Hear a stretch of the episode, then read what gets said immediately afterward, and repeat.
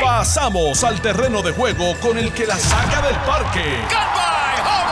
Le estás dando play al podcast de Noti 1630. Pelota dura con Ferdinand Pérez. ¿Qué tal amigos? Saludos cordiales, bienvenidos a Jugando Pelota Dura. Qué privilegio poder conversar con todos ustedes. Gracias por su sintonía. Bueno, hoy tenemos dos horas de un continuo análisis y debate muy, pero que muy interesante. El país entero está de luto por lo que ha ocurrido con la muerte de estos tres policías. Es un hecho histórico lo que ha ocurrido en el día de ayer y yo quiero hoy oficialmente, atención, dedicarle este programa básicamente a todos los oficiales de la policía en Puerto Rico y sus familiares y desde ahora le estoy informando a todos los policías que de alguna forma u otra siempre han sido seguidores de este programa, que quiero conversar con ustedes como lo he hecho antes. Hoy voy a abrir las líneas telefónicas, ustedes saben que muy pocas veces lo hacemos. Lo vamos a hacer única y exclusivamente para hablar con policías que han enfrentado situaciones como las que se enfrentaron ayer estos tres eh, oficiales caídos otro cuarto oficial que está en el hospital en estos momentos. Gracias a Dios no es, no es una herida grave. Y eh, todos los familiares que en estos momentos están eh, pasando por un momento grave, difícil.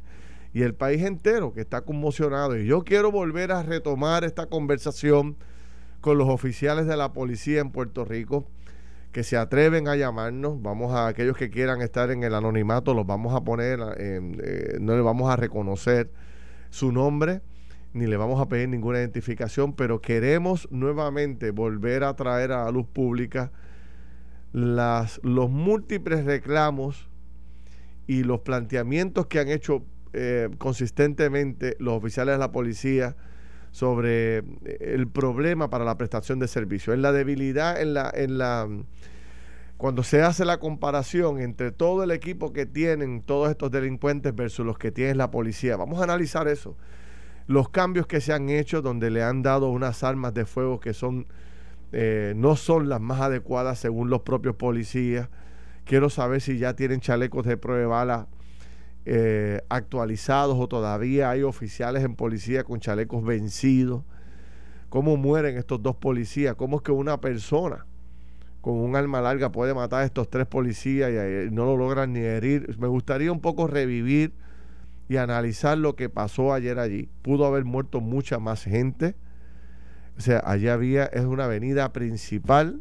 Gracias a Dios no hubo ningún ciudadano, ningún, ningún este, persona que iba transitando en esa ruta eh, herida ni afectada por, por lo que ocurrió allí. Así que 758-7230 desde ahora destaco que aquellos policías que quieran hacerlo, 758-7230, me dan unos minutitos para hacer un análisis de este tema eh, con Carlos Mercader y vamos a analizar otros temas importantes como lo son también las juramentaciones eh, y toma de posesiones ayer, tanto del presidente de la Cámara, Rafael Hernández Tatito, y eh, José Luis Dalmao como presidente de los cuerpos. Allí se destacaron varias agendas que me parece que son importantes traer al juego. Eh, escuché al gobernador de Puerto Rico con un mensaje muy conciliatorio, muy interesante ayer en la Asamblea Legislativa. Me parece que es importante destacarlo. Quiero hablar sobre eso. Quiero hablar sobre las vacunas. Eh, se ha formado tremendo problema en el Departamento de Salud con las vacunas. Ayer conversé con el secretario del Departamento de Salud y nos aceptó públicamente que fue un error del departamento publicar esta información de los centros de vacunación sin estar debidamente coordinado todo el esfuerzo. Muchos de estos centros ni lo sabían, otros no tienen, la gran mayoría no tienen las vacunas. Entonces son, son lugares de servicios de salud, no son, no están acostumbrados ni tienen la operación para poder recibir cientos de llamadas diarias y todos estos cuadros telefónicos y todos estos celulares y teléfonos privados de estas compañías que se publicaron, pues colapsaron en el día de ayer. Este, así que el Departamento de Salud está pidiendo un poco de paciencia en el proceso porque no tiene las vacunas suficientes. Están ahora dándole los detalles finales de cómo es que se va a, a proceder con esta vacunación. Recuerden que muchos de estos lugares las vacunas, las vacunas necesitan eh, refrigeración, necesitan un equipo, un personal adiestrado. Todo eso no se ha hecho, no se ha, no, no se ha terminado esa coordinación todavía con esos centros de servicio. Pero sí me reconoce que en par de días debe haber más de 500, 600 lugares disponibles porque van a entrar las farmacias de la comunidad, las megafarmacias de, de Puerto Rico, más todos estos centros, pues debe haber 500, 600, 700 lugares en los cuales usted se pueda vacunar y va a ser mucho más ágil. El problema está en el tiempo que le tome a salud hacer esa coordinación número uno. Número dos, en el tiempo que le tome en hacerle llegar las vacunas a todos estos lugares. Así que usted vístase de paciencia, que esto nos vamos a coger hasta principios o finales de la semana que viene para que el Departamento de Salud tenga esto eh, bien coordinado y bien aceitado.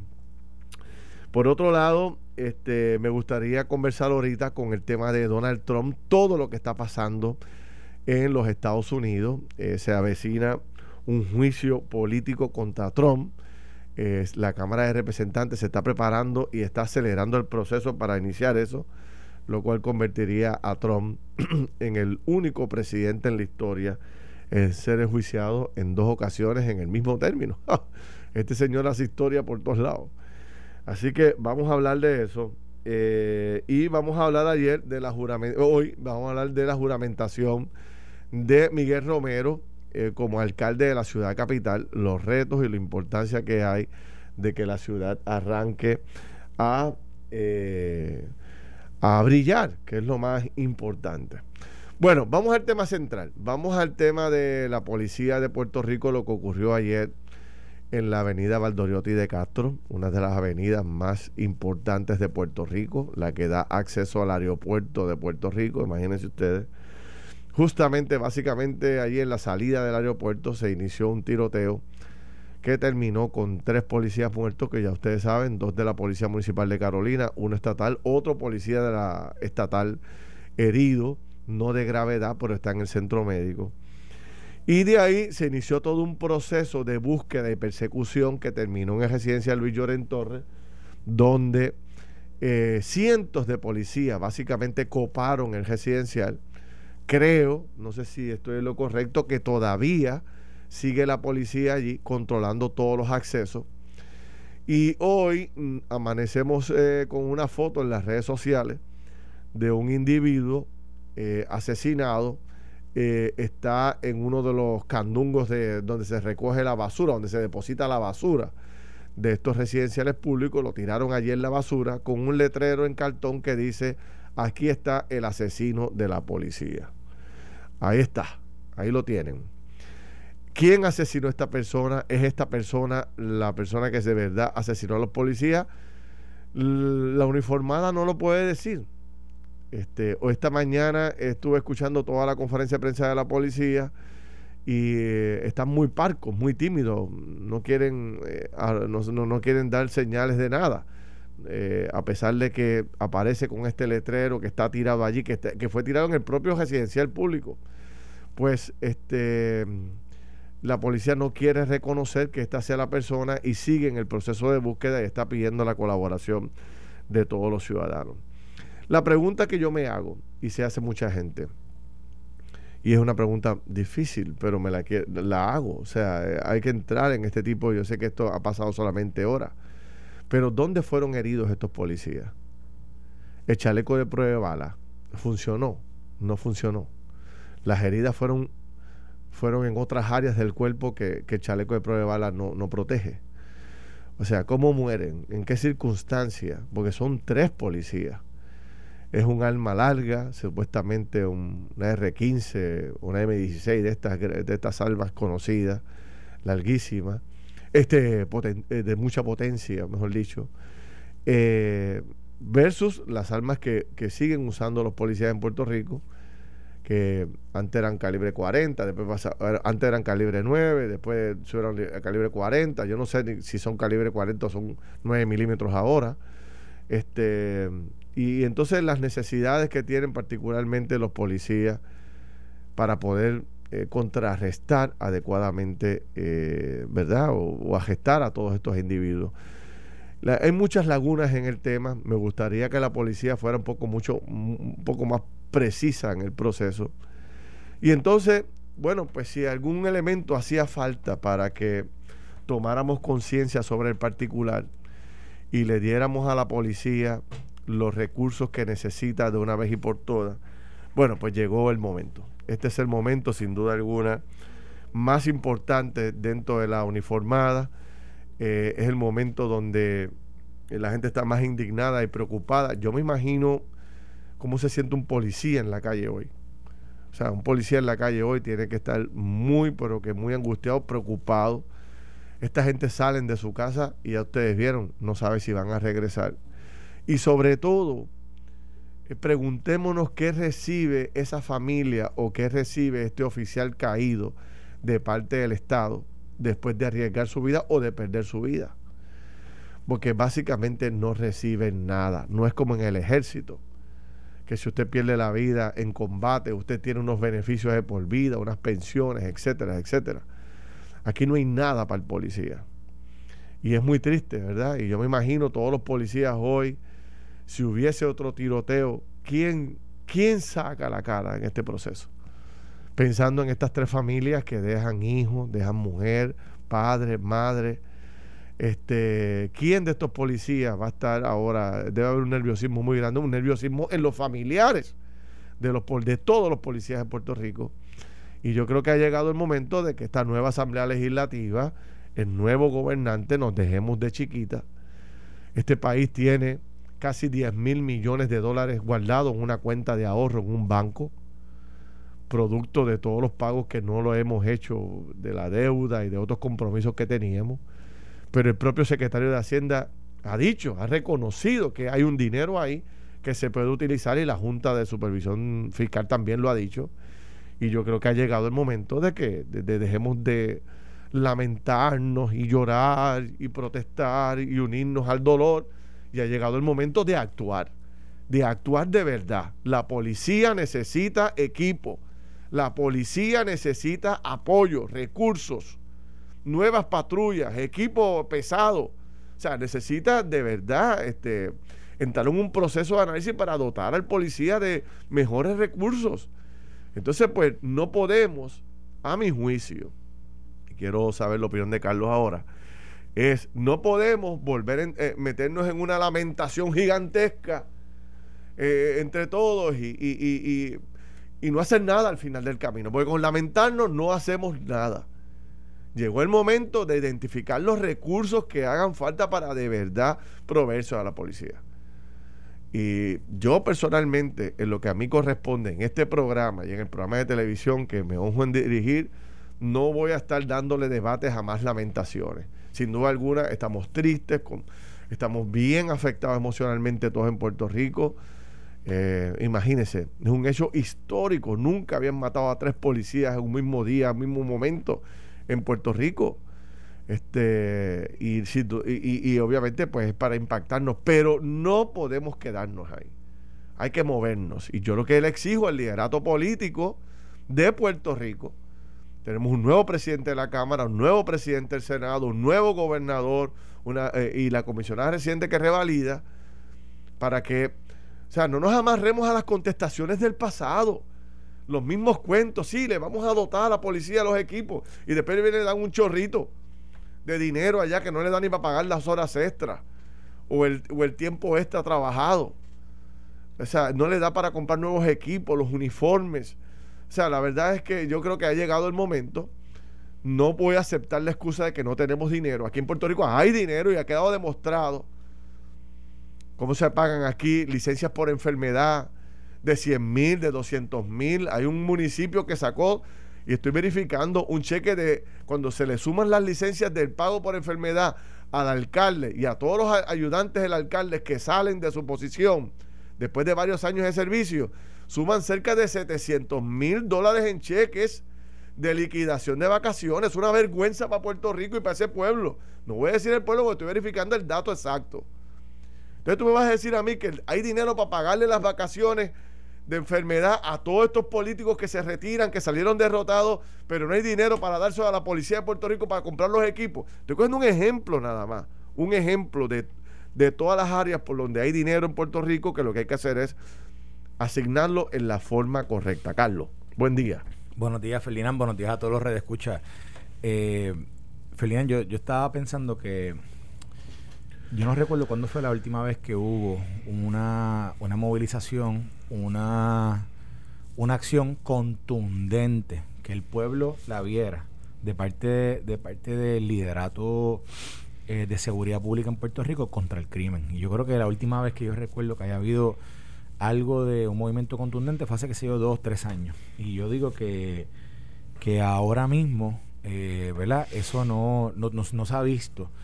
Y yo creo que ayer, yo no sé si yo lo, ah, contigo, lo estaba comentando con, con alguien que, que con quien yo estaba compartiendo ayer en la tarde, que yo le estaba diciendo que para mí había que hacer un, tenía que haber una acción contundente que incluyera todos los componentes, todos los componentes del, del del gobierno de Puerto Rico, empezando por el gobernador, por el comisionado de, de la policía y también por el, por el, el director del Departamento de Seguridad Pública.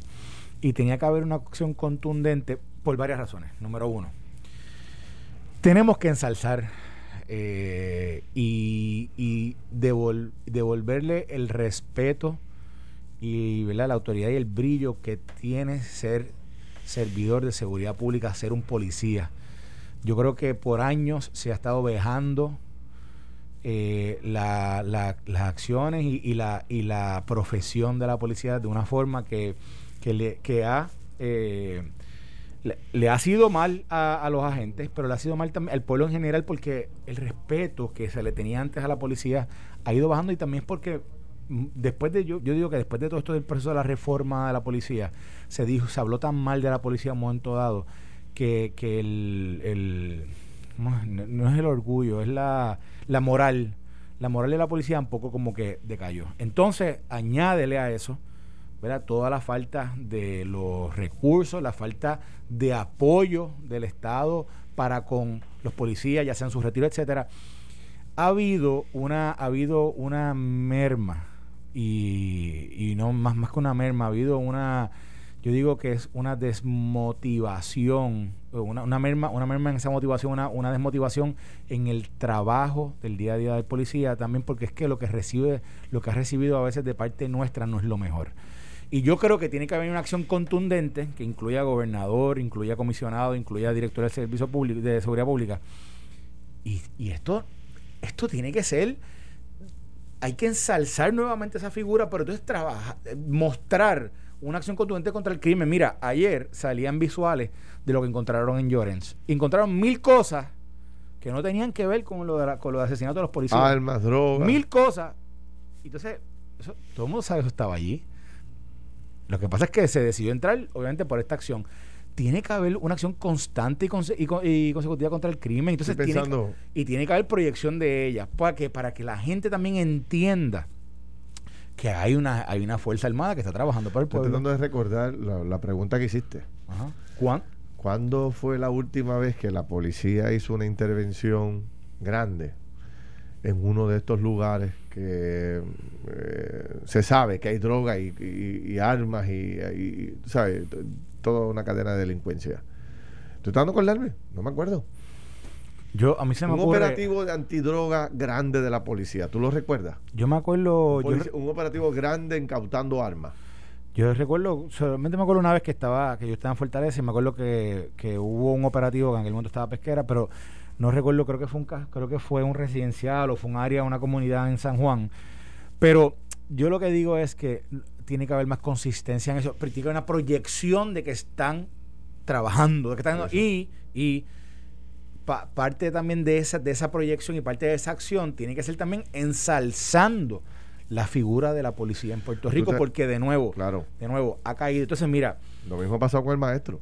lo mismo ha pasado con el maestro. Sí, lo mismo, lo mismo, lo mismo. Entonces, mira, mira esto. Yo, yo haría, o sea, por ejemplo, el eh, tú hablas aquí, que alguien me corrige, que creo que uno de los que falleció anoche, creo que fue porque otro, un vehículo lo atropelló creo que no, no fue creo que no, aunque fue parte verdad del operativo pero no fue que el no fue que el sicario no lo por, por el día de bala. Sí aparentemente fue porque lo atropellaron. Pero no importa murieron tres en el, en, el incidente. Lo que quiero decir con lo que quería culminar con esto era que también en el proceso de llorar la pérdida de estos tres funcionarios públicos de, de, ley y orden. Son los peores pagados en Puerto Rico. Y cuidado si aquí, aquí, aquí yo creo que es momento de honrarle de honrarle y honrar la vida de esos, de esos, de esos, de esos tres personas, de esos tres vecinos de nosotros, amigos de nosotros. Mira, ahí me, mi cuñado participa de una liga de softball eh, de, ¿verdad? Está amateur. y, y, envía una foto en, un chat de la familia donde, donde sale uno de los fallecidos que era participante de esa liga de softball de toda la vida. O sea, estos son amigos de nosotros, ¿entiendes? Estos son gente que son parte de la comunidad que que han decidido dar el paso a ser también parte de, la Fuerza de Ley y Orden de Puerto Rico. Y tenemos que nosotros recordar que son eso, que son que es como si fuera un hermano nuestro, un amigo nuestro, para, para entender el sacrificio que hacen todos los días cuando salen a la calle a, tratar de velar, velar por, por, el orden, por orden. Y yo creo que el Estado tiene que crecerse tiene que crecerse, es el momento. Digo, yo estoy de acuerdo. Yo no creo que este uno deba, yo no creo que esto deba ser una cosa de reacciones. Exacto. Pero, pero debe iniciar un proceso donde de nuevo se le se busque restablecer ese respeto a la policía, se busque hacerle justicia a, estos, a estos servidores públicos y se busque proyectar y actuar en contra del crimen en Puerto Rico. Sí, sí.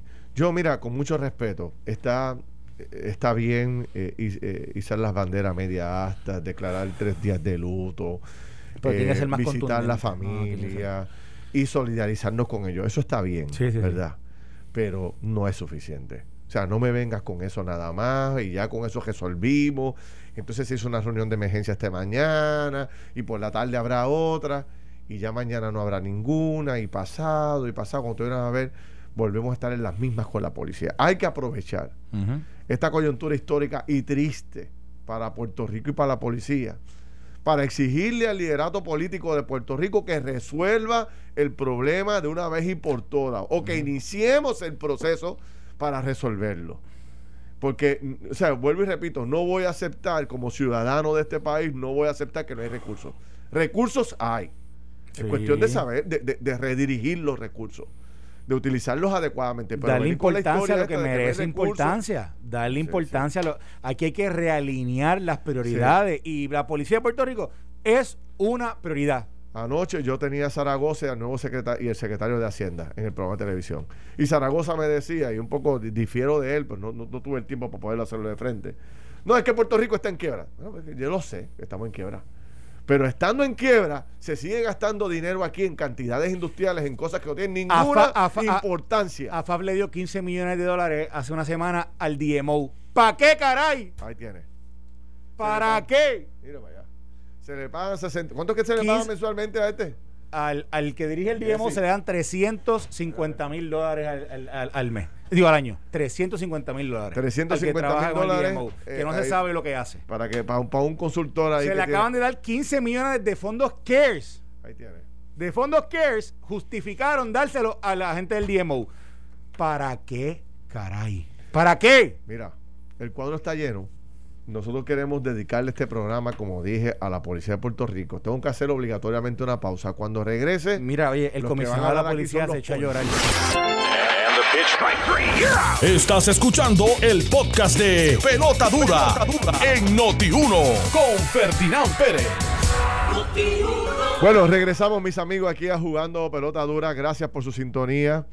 Eh, habían cerca de 800, 900 personas conectadas en el live. Muchos, cientos de comentarios. He estado tratando de leerlo casi todo. Todo el mundo consciente de que estamos atravesando por un momento difícil y todo el mundo identificándose con las necesidades que tiene la policía. Le pido a los policías que me llamen. Tengo el cuadro lleno. Le voy a pedirle favor que todos los que estén en el cuadro sean oficiales de la policía. Otro día le doy espacio a otras personas o un familiar de un policía que quiera comentarnos sobre algo. Este, hago un llamado desde aquí a toda esta nueva conciencia de legisladores que acaban de llegar a la Cámara de Representantes, a toda esta nueva conciencia de legisladores que acaban de llegar al Senado de Puerto Rico. Este es el momento de crecerse. Vamos a ponerle un detente ya al aguaje, vamos a ponerle un detente ya al discurso este de pena y vamos a poner un discurso de acción. Si nos unimos, van a aparecer todos los recursos que se necesitan para la policía de una vez y por todas. Vamos a hacer la diferencia. Este es el momento. ¿Qué dicen eh, las personas que tengo en la línea telefónica? Con mucho gusto las voy atendiendo. Si me quiere decir si su nombre, pues con mucho gusto. Si no, solamente me diga, mira, eh, soy oficial de la policía, pero quiero mantenerme en anonimato y con eso eh, arrancamos, con eso es suficiente. Hola, buen día. ¿Con quién, con quién hablamos por aquí? Muy buenos días, Ferdinand, y te felicito. Mi nombre es Gerardo Bloise.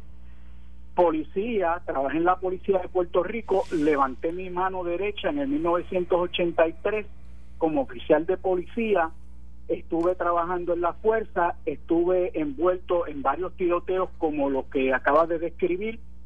Pasé al Instituto de Ciencia Forense en el 1989, donde se formó por primera vez la institución de los investigadores forenses, esa que ustedes ven trabajando en la calle. Este servidor con 11 policías adicionales del CIC nos trasladamos para hacer ese programa.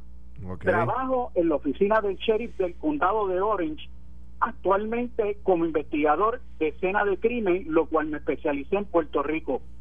Lo más difícil que uno pueda trabajar las escenas, y las he trabajado aquí, he trabajado tres escenas donde a los tres compañeros diputados también murieron en el cumplimiento del deber en unos tiroteos. No fueron tres a la misma vez, fueron en diferentes ocasiones, en diferentes años. Mire, la policía de Puerto Rico es la mejor del mundo. Con la preparación académica que estuve allá en la academia, con la maestría y el bachillerato que obtuve en Puerto Rico, fueron precisamente los que me abrieron las puertas aquí en el área profesional en la cual yo estoy. Esa preparación y esa educación me ayudó a mí, gracias al Señor, a esclarecer el caso más sonado aquí en los Estados Unidos, Florida, el caso de Casey Anthony en el área forense que se esclareció por el, el aire que se, eh, se encapsuló y el pelo cabello. Y yo, y yo le digo una cosa, mire, realmente en Puerto Rico la policía necesita mayor presupuesto, por supuesto, para ampliarle primero el salario. ¿Por qué un policía no puede empezar con un salario mínimo de 65 mil dólares anuales cuando aquí mismo se empieza en esa cantidad. ¿Cuánto, es el salario de la, de la Florida, de un, de un policía? En la Florida empezando de 65 mil dólares para arriba. Te dan la unidad. Cuando yo estuve me dieron la unidad. Estoy, me dan la unidad, me dan la laptop. Yo todas las querellas las recibo por la laptop. Me dan la unidad forense donde tengo todo el laboratorio ahí. Me dan todo, todo, todo. Ahora estoy básicamente un pre-retiro, en mayo me retiro. Una pregunta que te hago. Y entonces... Una pregunta que te hago. Cuando tú comparas los equipos, armas que usan los policías de Puerto Rico versus la Florida, la protección, el equipo de protección, chalecos y otros equipos que usan de protección, los sistemas de comunicación, las patrullas, cuando tú comparas eso con los policías que en la Florida, eh, ¿hay desventaja o estamos a la par? yo te digo con honestidad, están en desventaja. Están en desventaja. Por ejemplo, aquí hay un sistema completo que es a través del Internet, que uno tiene la laptop, recibe todas las querellas y las llamadas ahí. Hay un sistema inmediatamente en la radio, el sistema de radio que hay aquí, que cuando un policía, hay, hay un 1050, el policía sabe lo que yo estoy hablando cuando lo, que le estoy diciendo es un 1050, aquí inmediatamente el radio tiene un botón rojo que tú, si estás por ejemplo, en una lucha física y con una persona y, y las dos manos las tienes obviamente en ese momento ocupadas porque estás defendiendo tu vida, apretas el botón anaranjado en el radio y ya te localizan donde tú estás sin eso no lo tienen eso eso donde tú te encuentras. eso no lo tienen aquí. Perdón. Pues, pues claro que no lo tienen aquí allá en Puerto Rico. Por ejemplo eh, aquí cada patrulla tiene un aire 15 el patrullero tiene un AR-15 porque eso vino como consecuencia del tiroteo en California cuando fueron dos, dos individuos con AR-15 y AK-47 aceptar un, aquí aquí tampoco la tienen. banco y y ahí actualmente la policía de Los Ángeles estuvo imposibilitada de enfrentar a esos dos que tenían AK-47 y AR-15 y tuvieron que ir cerca de unas almerías para pedir a esas a esos dueños esas armas para combatir a esos dos asaltantes de banco. Y así entró en los Estados Unidos una ley donde se le permite al policía en cada unidad tener un AR-15 para estar a la par por supuesto, con este el armamento del delincuente. Una cosa en cuanto a la identificación de esta persona, porque me especialicé en el área forense. De la única manera que uno puede identificar a ese individuo que tiraron en esa basura, obviamente los testigos en términos de físico, pero usted sabe, Ferdinand, que muchas personas viendo un mismo incidente dicen cosas diferentes. La una única manera donde usted puede obviamente identificar a esa persona es mediante el análisis genético y biológico. Hay dos sistemas. Primero hay que encontrar el arma de fuego que él utilizó para entonces hacer una prueba del toque de ADN. Y con ese toque de ADN se le hace entonces una muestra, se le saca una muestra de sangre de ADN a la víctima. Si se encuentra el arma, se le hace una prueba de toque de ADN. Los que saben allá en el instituto saben lo que yo digo. Amigo. Lo otro es el vehículo.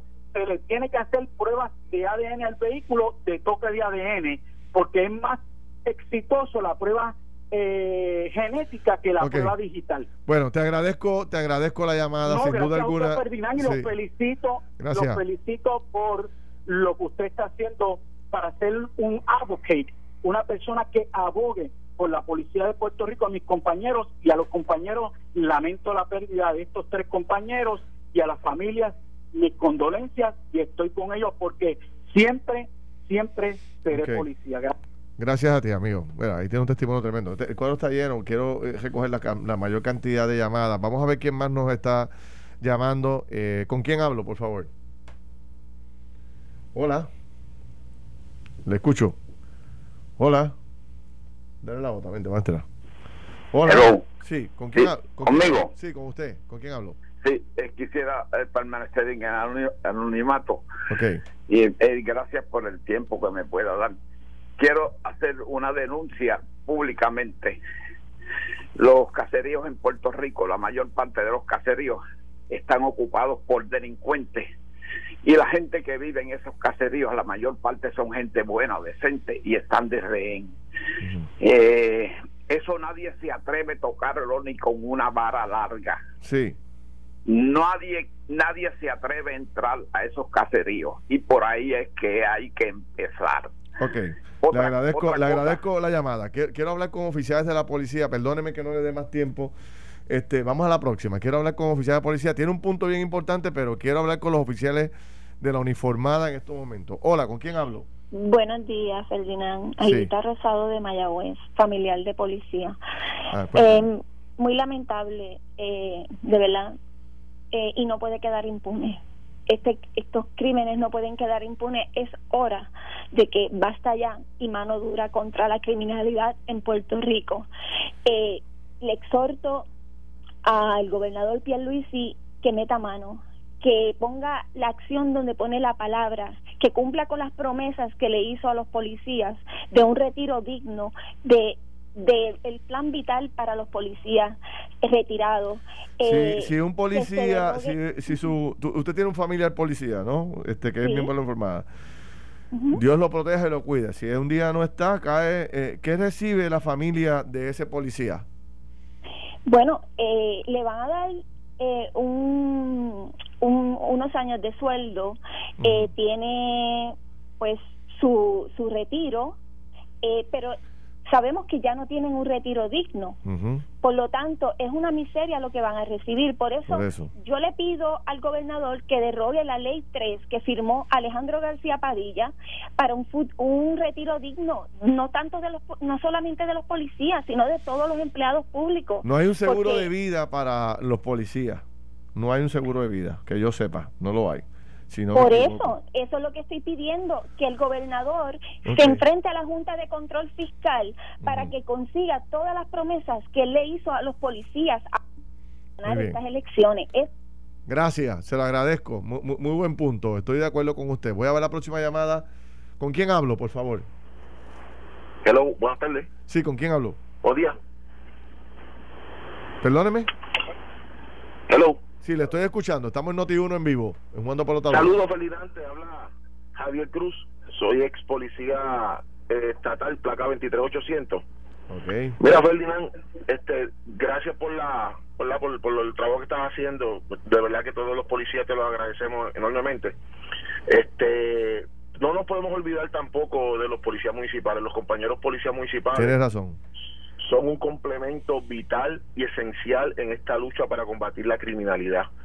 Y, y, ya tú lo viste, estos dos compañeros municipales que fallecieron junto con el compañero estatal, o sea, en igualdad de condiciones y en igualdad de, todos los riesgos, no podemos no podemos eh, olvidarnos a estos compañeros municipales que lamentablemente, Ferdinand, su salario base en muchos en muchos municipios está por muy por debajo de lo que gana el policía estatal. Eh, en muchos municipios los, los municipales ganan menos que el propio gobierno estatal. Eso es así, eso es así. Hay muchos, hay muchos municipios que tienen policías municipales que, que ya tuviste que arriesgan la vida de la misma manera, de la misma forma, este, y, ganan muchísimo menos de lo que gana un salario base de un policía estatal. Yo entiendo que es hora de que la, de que el gobierno, la legislatura y la Junta de Control Fiscal eh, eh, vean con equidad a estos compañeros de la policía municipal y hagan la misma justicia que necesita también los compañeros de la policía estatal. Gracias, amigo. Te lo agradezco la llamada. ¿Con quién hablamos? Hola. ¿Con quién hablo por aquí? Vamos a ver.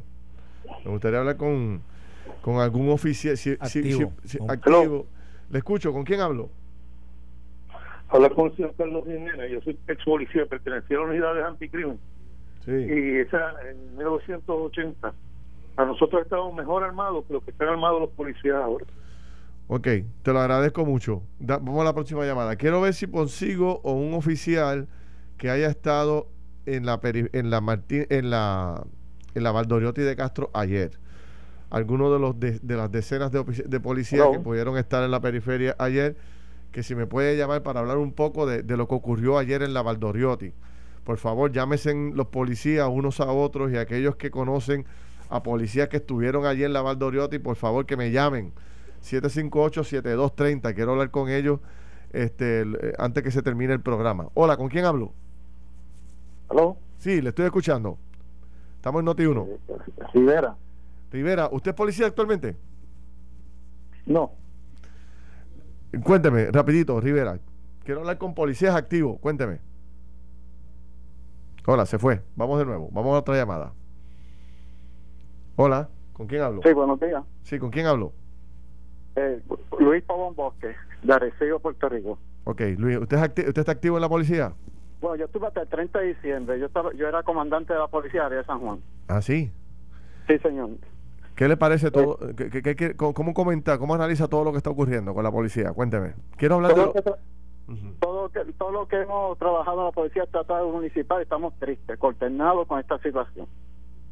Es algo como cuando tú comandas que eh, quieres evitar una intervención, un tiroteo de esa manera. Sí, sí, sí estamos sumamente heridos y... ¿Usted dirigió una comandancia San Juan? Sí, yo trabajé en el área de, la comandancia área de San Juan. Trabajé en, el cuerpo, eh, trabajé en el cuerpo de investigaciones criminales de San Juan. Conozco bien lo que era investigación criminal, lo que era operacional. Este debate de las armas, ¿cómo usted nos orienta sobre el particular? Este debate de las armas, donde en la patrulla no hay una R-15, un M-16, no hay un arma larga para contrarrestar estos ataques de, de estas personas. Hay, hubo un cambio de armas recientemente, no recuerdo el detalle si es de 9 milímetros a calibre 40 o de 40 a 9 milímetros, no recuerdo ahora. Decía siempre está evolucionando lo que son armas de fuego. Algunas veces milímetros pasa a 40 y vuelve a 9 milímetros porque buscamos eh, asesoramiento con lo que es el FBI y las tácticas del FBI, por llamarlo así. ¿Qué sucede con las armas largas? La policía tiene armas largas, pero tú no puedes tener un policía solo con una patrulla con una de 15 Sí, sí, claro. claro. porque si va a hacer una intervención, ese compañero de esa arma larga tiene que ser el que, el, que está dándole cover a que va a intervenir. Yo veo muchos policías solos en patrulla. ¿Tú no has notado eso, Carlos? Ya, eso pasa mucho. Eh, patrullando bueno, Es que tú sabes que hemos hablado aquí ya en varias ocasiones donde, donde sabemos que, por ejemplo, la jefatura, la comandancia en San Juan, la reducción de uniformado es pero increíble. No produce guardias San Juan. no, ya no tienen, ya no tienen guardias. Bueno, y la mayoría de los policías que están en San Juan son, son, de la, son del área oeste o de, del área norte noroeste. Sí. Eh, así que digo, mira, Ferdinand, y hablando, en resumen de lo que otra gente está diciendo. Aquí el tema de los salarios, esto es un tema de, de 30 años. Que ha habido, ha habido unos ajustes salariales, incluso yo creo que el último fue eh, bajo Ricardo Rosselló, y yo no sé si fue que se viró, no me acuerdo que, si finalmente pasó o no pasó, pero ningún ajuste de salario realmente hace justicia a lo que el policía debería estar ganando. Y lo que dijo aquí ahorita el oficial que trabaja en Orange County, en Florida, mira, ¿por qué aquí los policías no pueden comenzar con un salario más justo para poder entrar cuando cuando entran a la cuando entran a la uniformada? ¿Por qué no pueden tener unos mejores beneficios sabiendo el, sacrificio que van haciendo eh, día a día estos policías? ¿Por qué, por qué tienen que pasar eh, tragedias como esta para que nosotros de nuevo traigamos el tema y volvamos de nuevo como el con, con, con el sonsonete, los policías tienen que estar mejor pagos. Esto es algo que lo sabe todo el mundo. O sea, ¿por qué no se puede hacer un ajuste? Mira, decir, esto es un problema vamos a resolverlo. Y hay formas. hay eh, eh, formas. todos los años le damos un, aumento de 50 pesos. 75 pesos. O sea, cuando, cuando tú vienes, cuando el gobierno le quita la parte que corresponde, reciben 30 pesos de sueldo al mes, de aumento, o, 40 pesos. o sea, una, miseria. Cuando, yo estaba en Prafa, nosotros trabajamos lo que era una decomisión de equipos de Orange County en Florida y que nosotros vimos que eran equipos que Puerto Rico no tenía en términos de patrulla, etcétera, y nos las, nos las dieron. Pero, ¿por qué tenemos que también estar conformándonos con lo que otros dejan de usar? Mira, e, el, cuadro está lleno. Eh, eh, este, mente maestra, chequéate si hay alguna persona de esas que, que haya estado ayer en la Valdoriotti, que vio de cerca el proceso. No sé si tú lo puedes hacer, pero voy a ir, sigo, sigo, sigo la línea de, preguntas con la gente que tengo en, en la en, en las líneas. Vamos a ver, ¿con quién hablo ahora? Saludos. Buenos días, este, Ferdinand. Te habla un agente con 29 años, 8 meses y 15 días de servicio. Wow. Y usted sabe. ¿Dónde está usted? ¿En el área metro? El área centro de la isla. El área centro de la isla. Pero lamentablemente, hay que decirlo así, y yo soy de los pocos que me atrevo a decirlo, de qué nos vale equipo, armas, chalecos, patrullas. ¿Para qué? y no podemos hacer nada. Repítame, repítame la, perdóneme, repítame la línea que se le, no, lo pude escuchar. ¿De qué nos vale chaleco, armas y qué? Eh, eh, el equipo, patrulla, lo que sea. Y sin embargo, la reforma que tenemos desde el 2013 nos tiene con las manos atadas. Oye, tengo 800 mensajes relacionados a eso que la reforma en vez de eh, ayudar lo que ha hecho es hacer un daño terrible. Pero empezando por la proyección, por la imagen, por el respeto del pueblo a la policía, es empezando por, eso, por el buen nombre de la policía, que en un momento dado eh, bajo bajo su pena de excusa, ¿verdad? Por ese por ese proceso de, reforma se le vilipendió. Tú sabes que hubo políticos que hablaron que, dijeron cosas malísimas de la policía. La proyección que dejó en la policía ese proceso de reforma fue nefasto. Mire, eh, oficial, ¿con, cuánto dinero se retira? Se me cayó la llamada. Ay, María, quería hablar con él. ¿Cuánto se retira un policía después de 30 años de servicio? 1.600 pesos, 1.500 pesos. bueno, que, ¿tú, puedes creer eso? O sea, después de 30 años arriesgando tu vida, te ganes 1.000 pesos, 1.500 pesos de retiro. Es una miseria. Te tienes que retirar e irte a trabajar. O sea, ir a trabajar a la empresa privada en otra área por ahí en seguridad para poder este, mantener tu familia. Tengo más llamadas, vamos a con unas llamaditas más este, antes de ir a la pausa. Me oye, me escriben que aparentemente el chaleco antibalas que tenía, se dice que, que, estaba expirado aparentemente. No, me diga. Hola, ¿con quién hablo? Sí, buen día. Este, ¿Puedo permanecer en el anonimato? Que sí. soy alguacil de la Jama Judicial. Claro que sí. este, Yo creo que existen alrededor de casi 900 funcionarios de ley y orden, que son los alguaciles de la Jama Judicial, que están adiestrados, adiestrados igual o mejor que la misma policía. Tenemos todos los conocimientos, nosotros hacemos intervenciones, hacemos gestos, hacemos operativos y creo que es una fuerza de, casi 900 funcionarios que puede colaborar con la seguridad de este país y nos tienen, ¿verdad? aunque estamos eh, igual que la que la policía igualmente mal pago porque con algo así como un bachillerato lo que se ganan son 1.720 dólares al mes somos los que le damos la seguridad a los jueces de este país, somos los que le damos la seguridad a la ciudadanía que asiste a los tribunales, somos los que transportamos presos federales, tenemos que meternos en los caseríos, hacer la gestión también igual que la policía, y es una fuerza que puede colaborar junto con la policía eh, para contribuir con la seguridad del país. Qué, buen punto. Yo no escucho nunca que, ustedes eh, se, les llame para colaborar, ¿verdad? hace, como tres meses eh, tuvimos una conversación sobre uno, sobre uno de los alguaciles que se me acercó un momento dado, un buen amigo que me comentó eso. Uno, de que ellos estaban disponibles. Dos, de que se estaban tomando medidas que supuestamente que iban a hablar sobre sobre iban a trabajar el retiro de, de, de, de, las personas que trabajan en ley y orden y que se estaba excluyendo los alguaciles. Los alguaciles, oye, a la misma vez, son personas que también exponen su vida todos los días en, los tribunales, pero a la misma vez están dispuestos a ayudar. están allí para también ser parte de la solución. y nosotros estamos adiestrados adiestrados, tenemos, nosotros recibimos adiestramientos de las agencias federales, sabemos intervenir con, con oye, hacemos arrestos prácticamente todos los días, igual que, que la policía, pues podemos dar seguridad, podemos colaborar. Yo creo que, que la, la, la agencia de hay, hay gente dispuesta a colaborar. Lo que pasa es que se tienen que sentar todos los, todos los organismos de seguridad de este país y que todos colaboren entre sí. No podemos estar cada cual una finquita en un lado, otra finquita, otra finquita en otro lado. Habemos muchos agentes de ley y orden, ¿verdad? Que aunque estamos súper mal pagos, porque es la realidad. Eh, eh, pero yo creo que, que se puede mirar de una manera diferente y ver cómo, porque somos alrededor de 900 alguaciles a nivel isla. Que, que de, de cantazo eh, que los alguaciles puedan entrar a colaborar con la policía sería una ayuda inmensa. Bueno, Alguacil, gracias. Me parece excelente el punto que usted trae. qué bueno que nos pudo llamar. Esto fue el podcast de Noti1630. Pelota dura con Ferdinand Pérez. Dale play a tu podcast favorito a través de Apple Podcasts, Spotify, Google Podcasts, Stitcher y notiuno.com.